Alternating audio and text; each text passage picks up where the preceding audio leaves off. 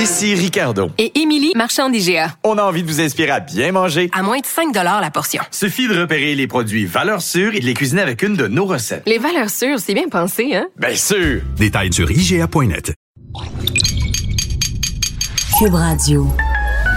Le retour de Mario Dumont. Jusqu'à 17. Parce qu'il ne prend rien à la légère.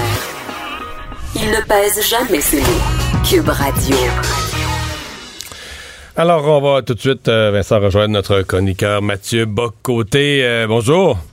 Bonjour. Euh, on va se poser une question que tu as lancée sur la sur la place publique. c'est, elle est pas c'est pas la première fois qu'on l'aborde parce qu'il y a eu depuis quelques années différents signes, conférences annulées, des gens qui peuvent pas prendre la parole, etc.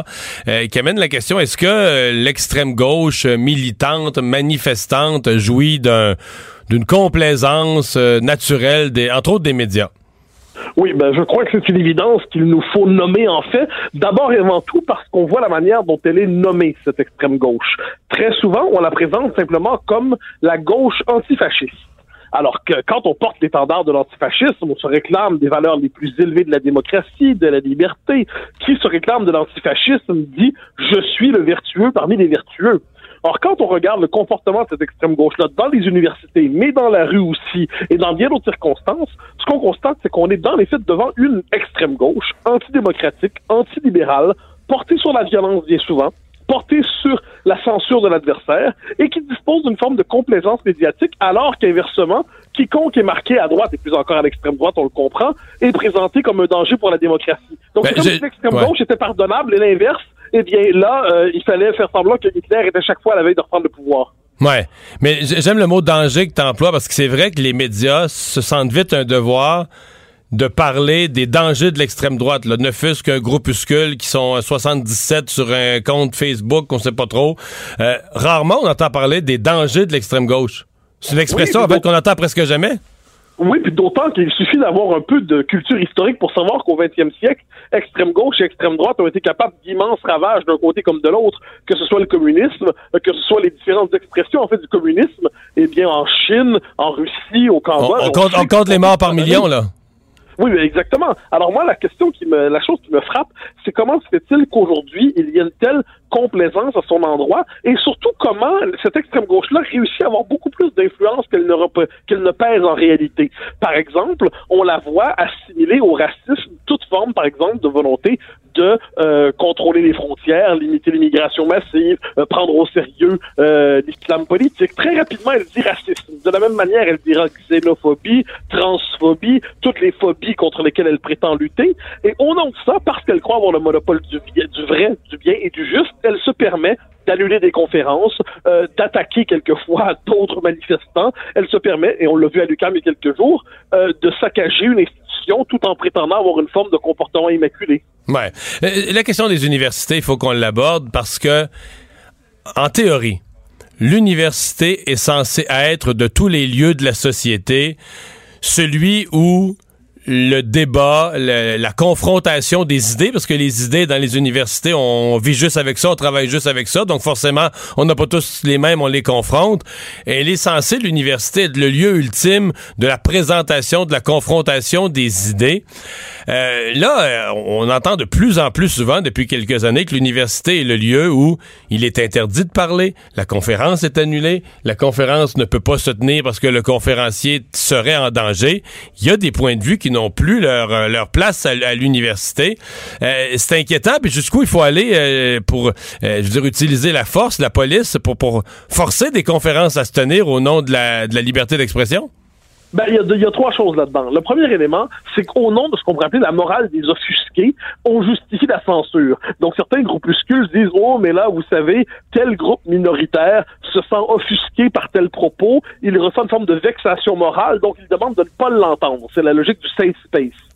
Deuxième élément, il y a très peu, et quelquefois il faut pas beaucoup de militants pour être capable de faire annuler un événement. Hein? C'est-à-dire ces groupuscules-là se distinguent par leur fanatisme, leur violence idéologique, quelquefois leur violence, et ils prétendent parler au nom de nombreuses catégories de la société, et dans les faits, ils pratiquent une forme de terrorisme idéologique. Et le troisième élément, c'est qu'il faut quelquefois parler de la lâcheté des administrations qui laissent se développer dans leur mur euh, ces groupuscules-là euh, et qui, ont donc un pouvoir immense. Et peut-être un dernier élément qu'il faut mentionner, c'est qu'au-delà de la part folklorique de l'extrême, gauche, hein, l'extrême gauche en cagoule qui décide de, de, jouer du bâton, eh bien, il y a aussi une bonne partie, faut le dire, des intellectuels qui témoignent d'une complaisance indéniable envers ça, qui ne vont pas jusqu'à la violence, mais qui toujours la comprennent et qui justifient par des structures de pensée quelquefois des comportements liberticides.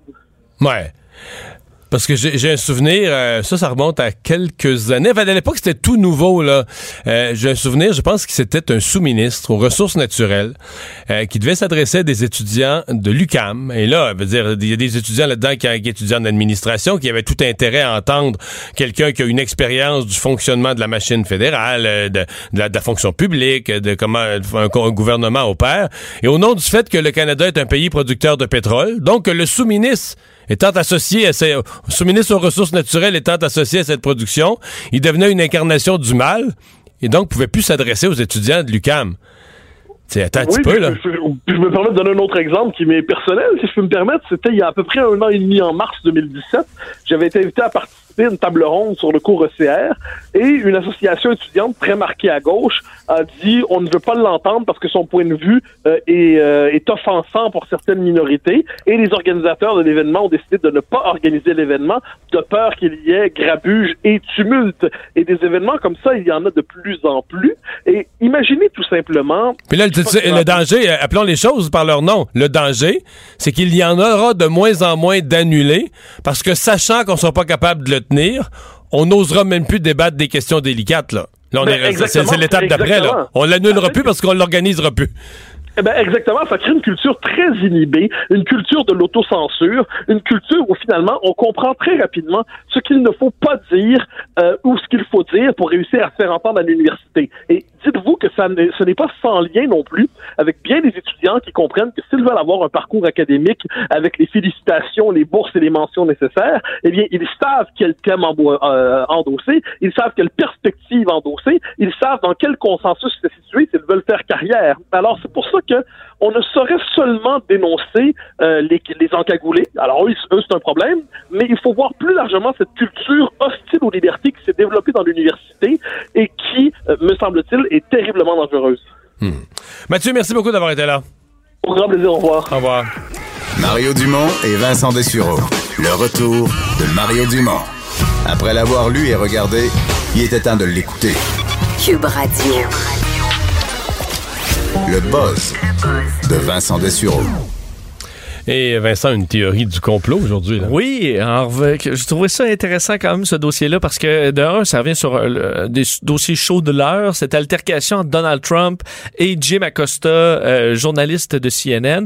D'ailleurs, pour vous euh, bon rappeler, dans, lors d'un d'un point de presse, les deux hommes se sont un peu enflammés, de sorte que Jim Acosta s'est même fait retirer sa passe de presse, évidemment qui, qui est assez complexe à avoir parce que ça permet d'avoir euh, accès au site de la Maison Blanche. Il fait retirer ça par la Maison Blanche sous prétexte, euh, entre autres, qu'il avait euh, touché de façon inappropriée à une femme. Ouais, donc... on, lui a pas, on lui a pas enlevé sa passe sur la base qu'il n'a pas été poli avec le président. Là. On a trouvé un autre, un autre geste. Disant qu'il avait mis la main sur une jeune femme qui essayait de faire son travail. C'est ce que dit Sarah Huckabee Sanders. Elle essayait d'y arracher le micro pour plus qu'il pose de questions au président. C'est ça. Et peut-être vous faire entendre un petit extrait de l'altercation pour vous rappeler ce, ce bon moment.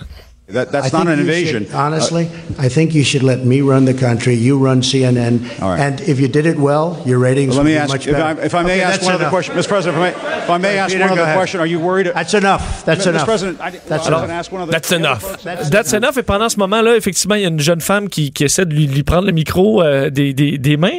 Et euh, ce qui est arrivé, pourquoi on pense à une théorie du complot aujourd'hui, c'est que le site Infowars, qui est un site de conspiration, euh, disons de la pire espèce, là, ce qui est parti toutes sortes de, de théories euh, loufoques à la grandeur des États-Unis. Euh, eux ont publié une, euh, donc la, la, la- un extrait de cette vidéo-là où Jim Acosta a l'air de vraiment donner un coup sur le bras de, de la jeune femme, ce qui est pas moi non plus ce que j'avais vraiment vu de, de l'original. Et c'est la vidéo qui a été partagée par la donc la, par Sarah Huckabee Sanders, qui s'occupe Donc, par la Maison Blanche. par la Maison Blanche. Et là, on s'est mis en regardant la vidéo, on se rend compte que euh, En langage de TV, là, frame par frame. frame là. par frame, C'est image par image, en découpage au, 20, au dixième de seconde. oh. On, voit une différence. Et là, la question, c'est est-ce que ça a été modifié volontairement dans le but de mal faire paraître le journaliste? Parce qu'en fait, c'est qu'en transformant la vidéo en un, un GIF, là, donc le- les petits vidéos qui se, qui se répètent en quelques secondes, on se retrouve à avoir diminué le nombre d'images par seconde de la vidéo. On est passé d'à peu près euh, 25 à 10. Et ce que ça fait, c'est qu'on saute des, des images. Un petit peu plus saccadé. un petit peu plus saccadé, ça fait un mouvement plus rapide. Alors quand euh, Jim Acosta euh, euh, son bras, disons, frôle celui de la, de la dame, mais mis en version GIF, on dirait vraiment qu'il donne un coup sur le bras. Un petit Parce coup que de la- karaté, la, là. vidéo va vraiment un petit coup, un petit, ha, un petit coup de karaté sur le bras. Alors que quand on a vu l'original, ben, on se dit, bon, on l'a regardé ensemble, on dit, bon, il n'y a absolument rien là. Et euh, alors, est-ce que ça a été vol- volontairement modifié? Est-ce que c'est un addon? Et là, on se retrouve à ce que euh, la- la- la- l'officiel de la Maison-Blanche publie une vidéo qui visiblement ne montre pas le vrai sens de ce qui s'est passé Mais en on- accusant le journaliste. Vincent, on est rendu bas, là. On est à la Maison-Blanche, dans le lieu mondial où il y a techniquement le plus de pouvoir, le pouvoir suprême. Le président est censé répondre aux journalistes sur les grands enjeux.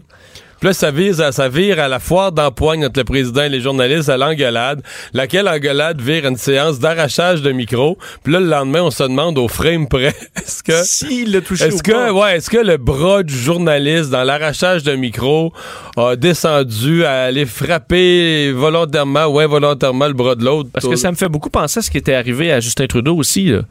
Tu viens le petit coup d'épaule là, Ouais, en se ouais. reculant là, puis de coup là, ça relait, là, on disait il a frappé une femme, À là, coup de coude, à coup de euh, coude, dans la poitrine. Il s'est circulé, là, il a frappé, c'est quelque chose qui, qui peut arriver. Donc, est-ce qu'on est à la fois trop sensible là-dessus? Et est-ce que la Maison-Blanche, dit, oh, on a une version de la vidéo qui paraît mal, on va publier ça, on va l'accuser d'avoir comme ça touché à une, une jeune femme? De nos jours, euh, il va se recevoir une, volée de bois marchait parce vert. que je voyais passer sur les réseaux sociaux des, les- des défenseurs de Trump, et ils sont nombreux sur les réseaux sociaux qui disaient Ah, OK, pour un, jour- pour un journaliste de CNN de la gauche, c'est correct frapper une femme. ben, et pour, on s'entend, ça lui fait grand plaisir d'utiliser cet argument-là parce que l'autre est complètement mis sur la défensive. Lui dit que c'est un, un complet mensonge.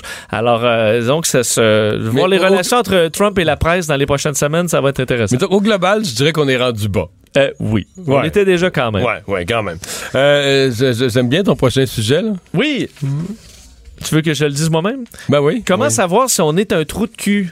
Euh, c'est en fait la traduction de, de assholes parce que euh, je trouvais un site intéressant. Faut appeler les choses par leur nom, c'est comme ça que ça s'appelle. Bon. Oui, ben si Ok. ça vous arrive, des fois il y a un événement là, tu, tu, il se passe de quoi, vous avez un débat entre quelqu'un, entre une personne et sa blonde ou peu importe, tu dis, j'ai-tu agi en trou de cul?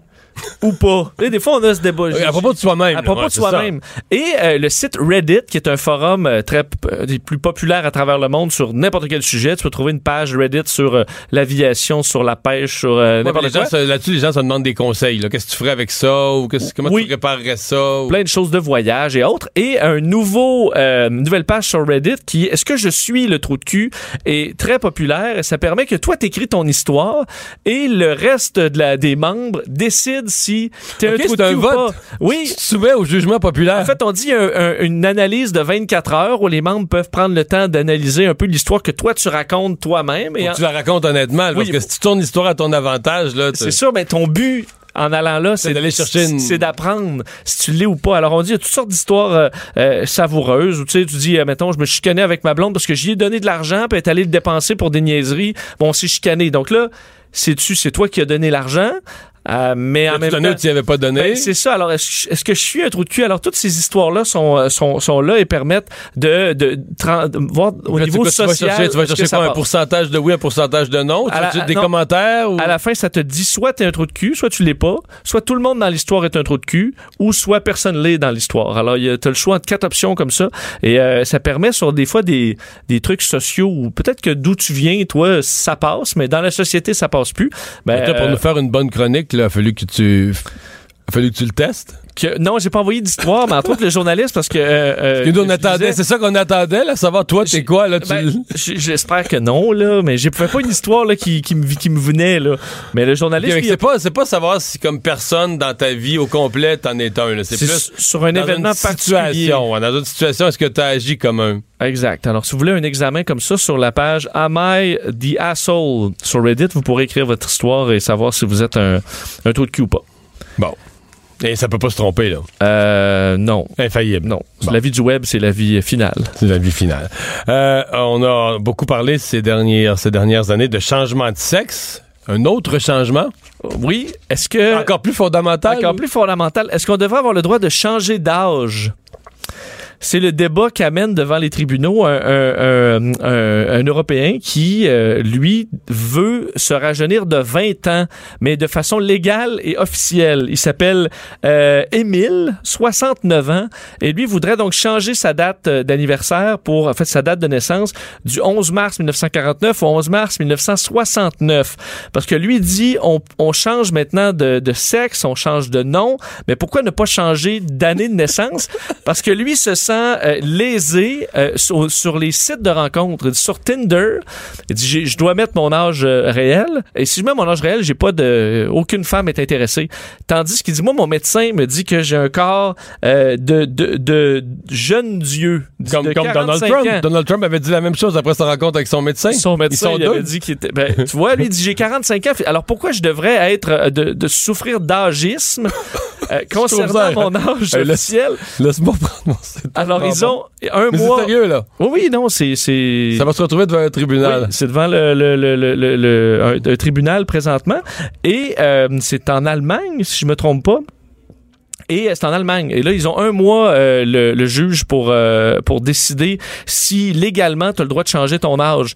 Euh, parce que tu en as souffert là-dedans. Et euh, dans, euh, il lui dit, avec à Parce que 49 ans, là, euh, c'est profond, les souffrent de discrimination, dans le fond. Exactement, une discrimination qu'il ne mérite pas parce qu'il dit c'est juste une date, alors que moi, physiquement, je suis encore beau et les femmes, si je leur marque 49, je vais avoir plein de femmes qui vont vouloir parce que je suis un, je suis Et un elles beau ne monsieur. seront pas déçues. Elles ne seront pas déçues, puis elles, elles pourront pas savoir euh, que je suis né à une autre date. Alors pourquoi légalement ne pas pouvoir choisir sa date? Alors toi, tu pourrais avoir, mettons, 8 ans, parce que tu dis, moi, j'aime ça... euh, jouer au Nintendo ou peu importe, tu dis je me sens discriminé parce qu'on m'accepte pas sur les Ouais, mais pour un programme social. Mettons, je voulais avoir, mettons, je disais, moi, euh, ici au Canada, là, la pension, c'est à partir de 65 ans. Genre, moi, je veux, je veux profiter de ma pension. Ah, tu veux te vieillir, Ben admettons? oui, euh, j'aurais des rabais partout. C'est vrai. Ou tu peux dire tout simplement tu es une vieille âme, puis tu veux, toi, que ton Moi, âge représente rabais, ça. Toi, c'est juste les rabais. C'est plus ça, ouais. Ouais. Puis je veux dire, de toute façon, moi, je sais pas, je sais pas, c'est- j'ai déjà une conjointe, là, puis elle sait comment je suis extraordinaire, là. fait que tout, pas grave, que j'ai 65 ans, elle s'en foutre, là. Ben, c'est vrai, tu peux dire j'ai mal au dos, j'ai mal partout. Pourquoi quelqu'un qui aurait qui a 66, qui est en forme, aurait des rabais, puis pas moi? Voilà. Bon, Bien parlé. Alors, il y a de l'agisme. Alors, bref, on, on va le surveiller, ce dossier-là, parce que d'ici un mois, on aura la réponse si on peut aller devant les tribunaux pour changer mais ça en légalement son Allemagne, ça âge. serait pas au Canada, mais. Oui, mais c'est un début, là, l'Allemagne. Ouais. euh, au Canada, Justin Trudeau est ouvert. C'est pas, pas, du genre à nous empêcher des libertés, à nous discriminer, là. Exactement. Je vois pas comment il pourrait fermer la porte à pareil progrès social. Choisis l'âge avec lequel tu es confortable. Fait tu choisis ta... Parce que c'est traite, c'est un, petit peu comme un fait, là. Le jour où t'étais né un certain jour, euh, c'était inscrit dans le... Oui. C'est pas mal fondamental. Je vois pas comme un juge pourrait effacer ça, là. Mais probablement que le type va dire, bah, mais le sexe aussi, là, t'es né avec un sexe, puis en cours de route, tu changes. Exact. Alors, c'est peut-être. la- Ils vont dire, ouais, mais c'est ce que tu ressens en toi. On dit l'âge, le vrai. L'âge, c'est l'âge du cœur. Alors, à toi de le choisir. Bon. Euh... Ce serait le temps, il y a plein de chansons qu'on pourrait écouter, là. Quand on aime, on a toujours Oui. 20 Mais toi, tu, ans. admettons, tu avais à choisir ton âge là. là. Là, je suis pas prêt, là. Tu serais pas tu prêt me prends au dépourvu. J'ai dit 65 parce que je suis gratteux, j'ai vu des rabais, là, mais. Normalement, on serait, pourrais- dans- on serait. Ouais, mais dans une demi-heure, je pourrais passer autrement. Là, tu m'as, Ben, mettons tu m'as 30. déculotté. Ben, la trentaine, c'est la plus belle décennie. Mais la trentaine, c'est la plus belle décennie parce que, je veux dire, on n'est plus niaiseux, on est juste assez vieux. euh. Ben, t'es dans la trentaine, toi, Oui. tu l'es dedans, Oui, ça- chanceux. ça passe vite. Non, puis là, ben, tiens, parce qu'à partir de 40 ans, commence à avoir mal. là, toutes sortes de petites affaires, là, que ça marche moins les organes. Tu sais, tu sais, tout, est, tout, est- tout part de travers, là, tu ça a l'air que ça va pas en s'améliorant vers Et ça 50, pente 60, descendante, 70. là. C'est ça. Fait que la trentaine, c'est ce qu'il y a de plus beau. Mais parce que je me dis que si, même si je changeais mon âge sur un papier pour 30 ans, suis pas sûr que ça va corriger Ah. tous les petits bobos, pis les petits mots de dos, pis tout Non, ça, là. c'est sûr. D'après Mais tu moi, fais changer pour faut être vrai optimiste au complet. Là. Tu fais revenir à un âge 30 ans, physiquement. 30 30 ans. 29 et demi pour avoir hâte d'avoir Ah, 30. ok, Le retour de Mario Dumont, l'analyste politique le plus connu au Québec. Cube Radio. Autrement dit. Vincent, c'est un thème à la mode. On voit des femmes euh, percer partout dans des domaines, mais il reste encore quelques domaines où on peut dire, euh, je pas si le mot existe encore, mais pas, pas encore traditionnellement euh, occupé par des, euh, des femmes. C'est le cas du merveilleux monde de la sécurité. Mais notre prochaine invitée a, joué dans des milieux, euh, sont l'armée, la sécurité, et pas beaucoup de femmes. Euh, Mélanie Saint-Onge, bonjour. Bonjour. Euh, peu, peu de femmes ou carrément pas de femmes dans certains cas? À part vous, là, je parle pas, de d'autres. Oui, pas pas de femmes, mais peu. Très peu. Très peu. Ouais. Mieux qu'avant, Mieux que. OK. mais pas encore assez. Vous, vous avez commencé il y a 20 ans, à cette, 20 épo- à ans. cette époque-là? Ouais, réserviste, tout à fait. À la base de Longue Pointe, ouais, commencé il y a 20 ans. Pas beaucoup de femmes encore une fois. Mais tu sais, on se disait, ça va être correct, on va aimer ça, on va faire quelque chose que les hommes font. Puis après, ensuite, sécurité privée. Tout de suite après. Que là, vous avez fait les, toujours dans, le, dans, dans- ce monde-là. Euh, le monde de la sécurité, c'est pas plus de femmes ou encore moins? Encore là, on avance beaucoup. Ah oui? à mon goût. Je vous dirais que peut-être, mettons, avant, on était trois femmes pour 100 hommes. On est peut-être 6 à 7 pour 100 hommes. On a évolué, pas assez vite à mon goût. Ça crée quoi comme, euh, comme milieu de travail? Parce que euh, là, vous me parlez d'un pourcentage ou de trois femmes. Pour... Mais quand vous êtes dans une équipe là, de, de, de 15, de 18, de 22 sur une opération, que ça arrive souvent qu'il y en a juste une. Là. Forcément, là. Ça arrive très, très, très, très souvent qu'il n'y en a même pas. Ah oui, pas, pas du tout. Mais quand il y en a, a tout à juste une, là, c'est un petit peu à part. Là. C'est sûr que c'est rendu des filles assez fortes. Fait que euh, sans qu'elle a sa place, puis on l'utilise pour qu'elle ait sa place aussi. Mais il y a des, des fois que j'en ai à peu près 6-7, puis je suis bien, bien contente dans ce temps-là. Mais sinon, effectivement, si j'ai 50 agents, j'ai peut-être deux filles. En gros. En général. C'est quelque chose qui vous a fatigué? C'est pas quelque chose qui nous fatigue, c'est quelque chose qu'on essaie de promouvoir. C'est quelque chose qu'on essaie d'améliorer aussi. C'est quelque chose que j'essaie de faire depuis 20 ans, dire aux filles, mais vous êtes capables? Ouais. Tu sais, ayez pas peur, on est capable. Parce que vous êtes chez, euh, chez, chez Garda World, dans une organisation quand même euh, euh, une, une énorme, une des plus grosses, sinon la plus grosse dans plus le grosse. domaine, la plus grosse, bon, dans le domaine de la, de la sécurité. Hum. Euh, vous faites toutes sortes de missions, là. Ben moi, je suis pour Best. Alors, C'est quoi ça, euh, Best? Best, c'est dans le fond, c'est un peu le groupe événementiel de Garda World. C'est le groupe dans l'ombre. C'est le groupe que quand vu que vous nous avez jamais vu, c'est bon signe. Puis si vous nous voyez, c'est moins bon signe. Ça veut dire quoi, événementiel? Ça veut dire quand les, des, quoi, des grands de ce monde... Les Obama, euh, c'était nous. les Obama, c'était Bien vous. sûr, c'était GRC, Sûreté du Québec. Mais le Palais des Congrès, c'était nous. Donc la partie privée, c'était nous. Best de Garda. Ouais, Donc, ouais. la- Les vedettes, euh, C'est grandes vedettes, nous. par exemple. YouTube, On tourne un gros film à Montréal, là. On tourne un gros c'est film... nous dans- qui est sur le site. OK. Tout à fait. U2, qui était caché à Montréal. Mais Laval, Place Belle cet été, c'était moi. Mais là, c'est plate parce que vous avez pas le droit de révéler aucun de ces secrets-là. là. Ben ça, oui, ça, ça dérange pas. Ben, ça a été sorti dans le genre de Montréal. Ouais, puis après bon, coup, là. fait. Mais c'était moi. Moi, je mangeais avec Bono, puis un gros bonjour, un high five à tout le matin. Mais le monde ne le savait pas. Parce que vous assuriez quoi? Sa sécurité Oui, immédiate? quand il euh, arrivait à Laval, vous pratiquiez sa tournée mondiale, c'était nous. Mais est-ce que nous, dans ce moment, parce que là, vous êtes en uniforme, Oui. est-ce que vous êtes toujours en uniforme là-dedans ou au contraire, vous essayez de passer pour euh, monsieur et madame tout le monde? Ben là, je suis en uniforme parce que j'enseigne à- au centre de formation Campus Garda World à tous les nouveaux. Que ce soit des nouveaux arrivants ou des gens qui sortent du milieu, euh, dépendamment. Puis nous, on les enseigne. Mais sinon, effectivement, les baisses étaient, étaient habillés en noir ou en civil. Alors souvent, on va me croiser, je vais être en veston ou carrément habillé en civil. Vous êtes en civil, là, vous nous faites une clé de bras venue de nulle part. Là. On est capable. J'ai des menottes sur moi, effectivement. OK, donc vous, vous êtes, euh, c'est une division qui est plus équipée là, Oh, pour, oui. pour protéger à vos, fait, euh, vos clients. fait. Puis il y a beaucoup de gens qui sortent, de- qui ont été déjà dans l'armée ou comme nous, qui ont été du transport de valeur, qui ont été armés. Euh, oui, oui, on a une division à part, là, tout à fait. Là. C'est pas une division qu'on voit tous les jours. Non, non, non, on est tout habillés en noir ou en veston. On ne nous voit pas euh, aisément comme ça. Là. Est-ce que, par contre, parce qu'on on imagine ça euh, vraiment très, euh, très excitant et tout ça, mais euh, est-ce que, dans le fond, vous avez moins à intervenir dans des trucs comme ça que quand vous êtes dans un gros show? Moi, j'ai été intégré à un moment donné à la Saint-Jean à Québec avec une équipe de sécurité, puis ça, ça brasse comme tout le temps. Tu sais qu'il va se passer de quoi, mais dans- comme ça, dans le VIP, est-ce que vous préparez pour la fois, dans le fond, il va se passer quelque chose ou il y a toujours des fois un peu de sécurité à faire? Moi, je suis prête à tout. Moi, j'ai des, des fois, j'ai eu des émeutes, euh, j'ai été confrontée à la mort. On a eu des overdoses dans des, que ce soit dans des raves. On a tout fait ça. Moi, j'ai fait tous les spectacles en ville que t'entends. Tous les gros noms qui sont venus, on était là.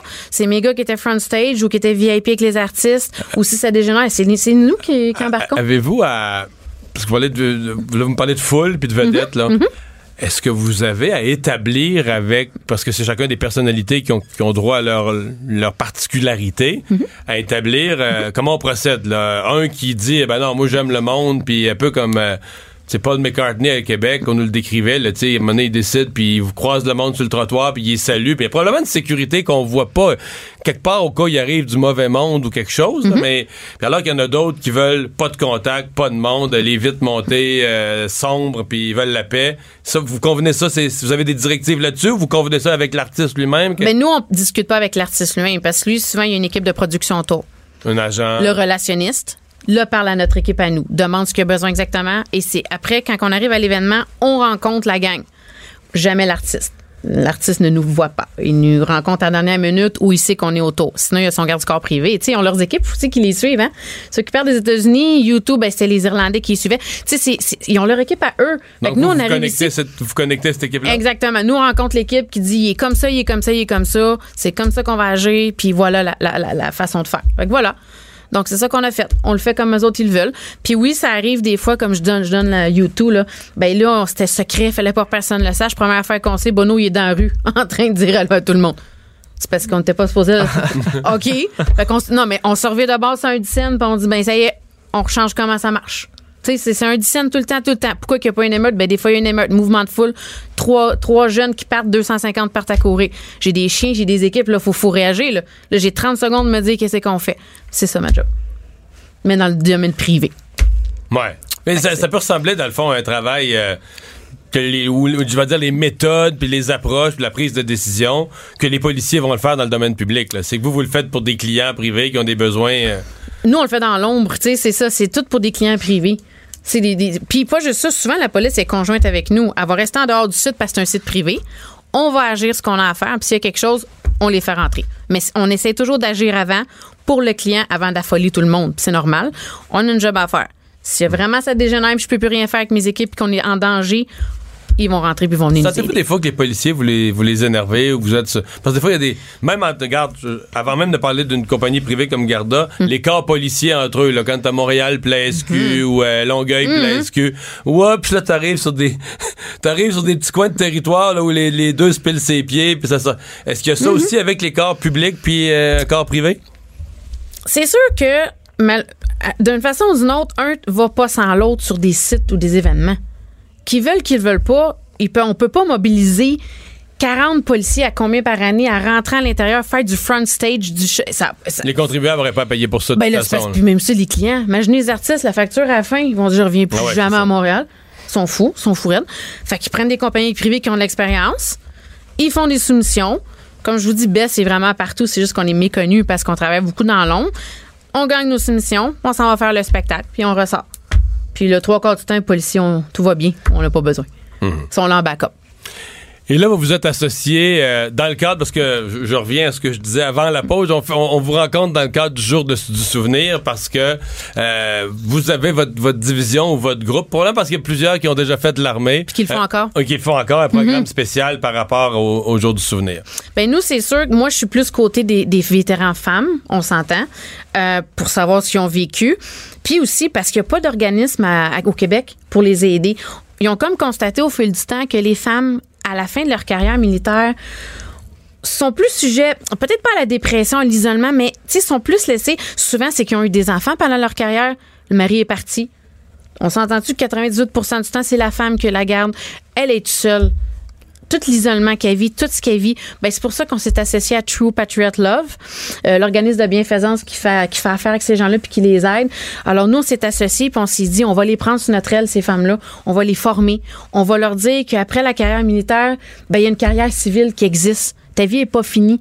Parce que, on rentre tout vers 18 Parce que la carrière, la carrière militaire, euh, ça peut être relativement court, là, quoi. C'est une vingtaine d'années. Ben, ça dépend qui. Tu sais, il y en a qui ont fait trois ans, puis ça a été too much. Puis il y en a qui ont fait 40 ans, ils ont enseigné, ils ont fait ci, ils ont fait ça, puis ils sont encore dedans. Puis, ça, chacun son degré de tolérance. De, ça, dépend. On est déployé ou on l'est pas? Tu vis pas les mêmes affaires en choc post-traumatique si tu restes au Québec ou tu décides d'aller en Afghanistan là, c'est front là, on vit pas la même chose là. Pas du tout. Fait que c'est pour ça qu'on s'est associé avec eux. Puis qu'on s'est dit, on va essayer de les aider, ces filles-là. Les hommes aussi, on a des vétérans. Mais nous, on s'est vraiment dit, on va essayer de forcer sur les femmes, voir. Vous en, vous en aidez des femmes qui ont participé à des missions? Euh, vous avez nommé l'Afghanistan, là. Vous en... Ben oui, il y en a eu des femmes qui, effectivement, après ça, ils ont fait des, genres de dépression. Tu sais, c'est une autre vie, revenir dans la vie comme nous tous les jours, hein. C'est pas la même chose. Fait que là, tu sais plus. Puis souvent, tu on a commencé à 18-19 ans. On n'a pas d'autres études, on se le cachera pas. T'arrives à 35 ans, tu retournes au cégep puis à l'université, c'est, fou. Là. Tu te dis, mes enfants ont 13 ans, j'ai plus de temps, qu'est-ce que je vais faire? Ben, nous, on les prend en sécurité privée, on les forme pour être agents, puis ils ont super de qualité, la discipline, le savoir-faire, ils ont les choses. Tu leur donnes goût à la vie, tu leur dis que tu vas être quelqu'un après. Puis voilà, ça fait des super bons agents et des officiers aussi. Est-ce que justement, chez les employeurs, il y a un travail à faire aussi? Parce que vous, bon, vous êtes habitué effectivement à faire affaire, donc c'est pas impressionnant. Vous connaissez le genre de compétences qu'elles ont. Mais est-ce qu'il y a de l'éducation à faire, justement, à dire c'est des, des, gens qui ont appris justement la discipline, à travailler fort à ce genre de trucs-là, qui même si c'est pas un bac ou un deck, a une utilité pour bien, bien des employeurs? Maintenant, en sécurité privée, tu peux avoir la base en secondaire 5 tu fais, tu payes ton cours de sécurité privée, comme je suis au campus avec nous au Garda, puis, tu peux travailler. Ça, ça, donne. Puis on se le cachera pas. Il y a des besoins, là. Euh. Puis on se le cachera pas en sécurité privée. On a beaucoup aussi de nouveaux arrivants. Mais à quelque part, tant mieux si on peut faire quelque chose pour ces gens-là. Ils vont faire quoi? Ils sont policiers haïtiens, mais ici, ils sont pas reconnus. Ils vont faire quoi pour faire manger? Ça reste qu'ils ont quand même, c'est humain. Ils ont quatre enfants pareils. Ils mangent comment, ces gens-là? Ben, au moins, il y a la sécurité comme nous, privée, où est-ce que tu payes un certain montant, puis tu deviens agent de sécurité. Puis au moins, tu te ramènes les hôpitaux. Tu sais, tu peux faire plein de choses. Au moins, tu as un salaire, puis tu, contribues à, nous, à, la société québécoise aussi, quelque part, tu sais. Puis ils sont super travaillants, là. Vraiment. Hmm. Disons-le, là, ils veulent travailler. pour eux autres, c'est de l'art être ici, là. Tu sais? Hmm. Fait que nous, on a beaucoup ça. C'est sûr, les sécurités privées, c'est ça. Le retour de Mario Dumont le seul ancien politicien qui ne vous sortira jamais de cassette. Mario Dumont et Vincent Dessureau. Jusqu'à 17. Cube Radio. Euh, nous sommes de retour. Lise Ravary qui est là. Bonjour Lise. Bonjour Mario. Euh, euh, pour se parler, Lise, de cette scène, les gens l'ont vu, entendu. On a fait rejouer un extrait tout à l'heure on, a vu euh, l'affrontement politicien-journaliste, le ton monte un peu, c'est pas du jamais vu. Mais hier, ça, c'est pas mal du jamais vu. Puis finalement, un journaliste qui finit par être expulsé de la, de, la Maison-Blanche. On lui enlève ses accréditations, ça passe pour pouvoir aller faire son travail à la Maison-Blanche. Est-ce que le président Trump a exagéré? Est-ce qu'il gagne son pari auprès des journalistes? Ben, moi, je, je, je, je vais peut-être vous étonner aujourd'hui, mais je, moi, je pense que D'Acosta, il s'appelle Jim D'Acosta, le, journaliste, Le principal, parce qu'il s'est pogné avec d'autres aussi. Oui, oui, oui, il s'est pogné avec Obama. Oui, oui, oui. Non, je parle de M. Trump. Il y a ah, une autre journaliste ah, d'NBC et une autre. mais, mais, avec lui, ça a été. Euh, mais lui, il a une personnalité quand même, euh, disons, peut-être Ouais, abrasive quand même. C'est un journaliste qui passe immédiatement à l'attaque et euh, alors que des journalistes plus conventionnels vont poser des questions. Euh, Parce que c'est la nuance là. le journaliste n'est pas censé débattre. Là. Il n'est pas Hillary Clinton non, débat. exactement. et lui, il veut lancer des débats.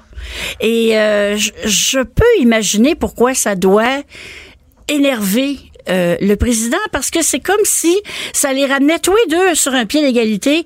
Et la dernière chose qu'un président des États-Unis veut veut projeter comme image, c'est qu'il est sur le pied d'égalité des journalistes qui sont devant lui. Ouais. Parce que ça, ça, Ça marche pas. Ça, marche pas. Mais en même mais, temps, mais- euh, mais moi, je, je trouve que la couverture de, de Trump aux États-Unis, euh, CNN, euh, MSNBC, Fox News, je les écoute tous.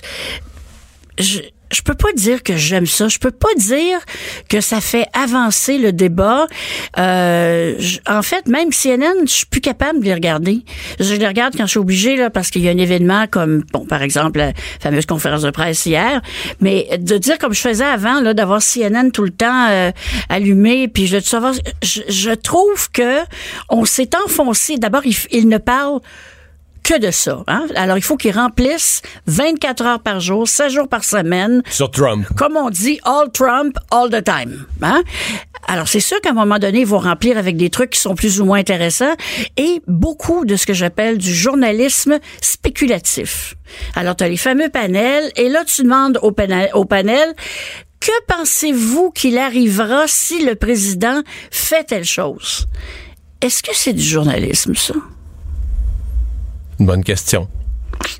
Et, et moi, ça me, ça, ça m'agace. Puis je- Trump, vraiment pas ma tasse de thé, hein? Pas, alors pas du tout. Je pense que ce type-là Mais est hier- extrêmement mauvais pour, Ouais. pour l'Amérique. Euh, mais je Mais pense... hier soir aux nouvelles. Ouais. L'Américain moyen voit la scène. L'Américain moyen était passé la journée à l'usine, ou passé la journée au travail, au bureau, là. Il revient, ouvre le bulletin de nouvelles, voit ce qui est arrivé. Il va prendre pour Trump. C'est ce que tu penses? En disant qu'il va réagir Mm-hmm. En comme... disant, il va trouver que D'Acosta est allé trop loin parce que D'Acosta, il, il crie, il, tu sais, il- sa, sa, sa gestuelle, puis là, il y a la question, est-ce qu'il a ou non touché la stagiaire? Mais là, ça, c'est encore pire. Là on, là, on est dans le pur délire parce que, apparemment, que la Maison-Blanche aurait trafiqué la vidéo qu'on On en voit. a parlé longuement tantôt. Ah bon? C'est le nombre de frames à la seconde qui fait que le geste devient plus saccadé. Je Exactement. te résume ça. Oui, Parce que le ça- mouvement du bras devient un coup de karaté, là. C'est- En- Exactement. changeant la Mais vitesse. je les ai ouais. regardés, moi, un à côté de l'autre. Puis là, je me dis, là, on tombe vraiment, mais, mais, mais vraiment dans le, dans le surréel. Ça amène quoi, ça, dans le débat de l'état de la démocratie aux États-Unis? On est rendu là en même temps. C'est ce qu'on on est obligé de constater qu'on est rendu aujourd'hui là aux États-Unis. Oui, puis ça ira pas mieux demain non plus. Hein?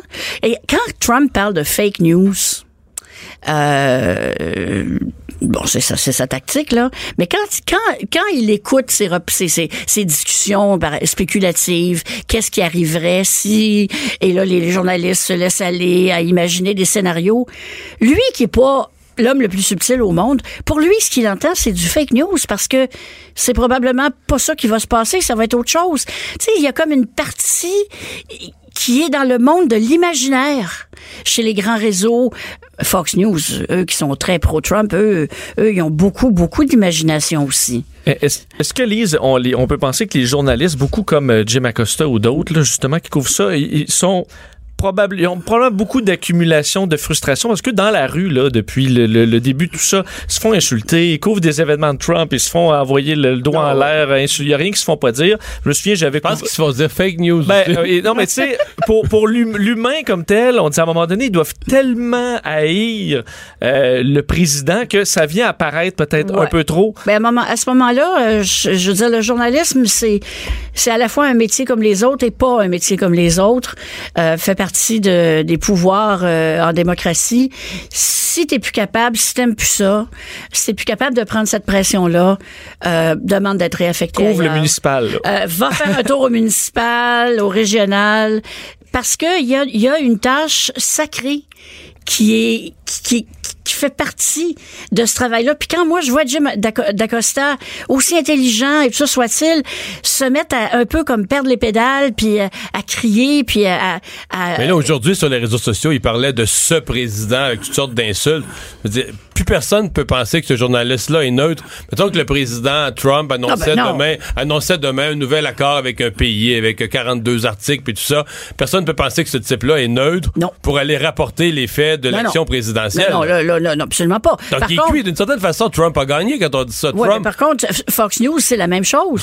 Ah, les, journalistes de Fox News, il y en a. dans- les journalistes sont généralement, sont généralement, euh, c'est des bons journalistes. C'est les animateurs le problème.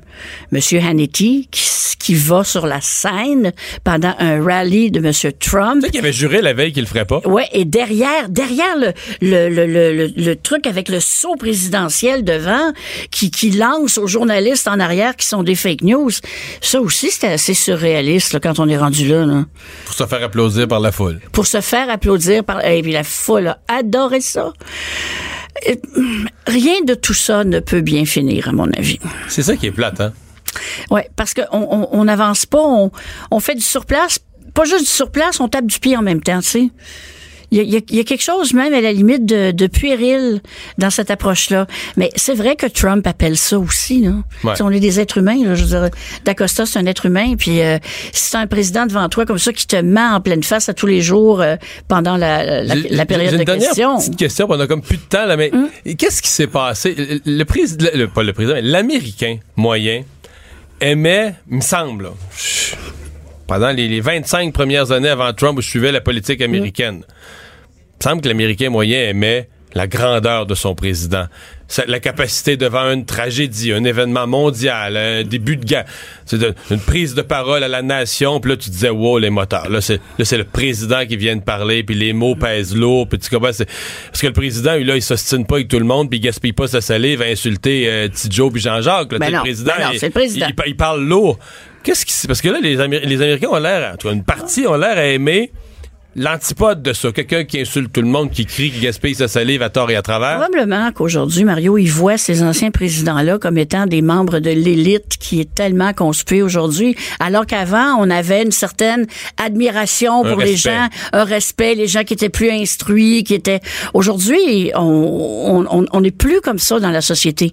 Pas du tout. Je veux dire, nulle part. On est très, très, très égalitariste. Puis Trump aussi a fait une chose, et je pense que c'est pour ça qu'on lui pardonne beaucoup d'affaires, c'est qu'il est devenu riche. Il est riche. Le, le- le poids de l'argent dans la culture américaine, le poids du succès financier lui permet de faire des choses. Combien de fois on l'entend, les gens disent, ah, je le sais qu'il est menteur, je le sais que... Il a toujours il réussi, mais il s'est mis riche de même, ça doit être bon. Exactement, il sait ce qu'il fait. Ouais. Merci, Lise. Est-ce que je t'ai déprimé comme Non, il non, faut? ça va, ça va, Non, ça va. Cube Radio.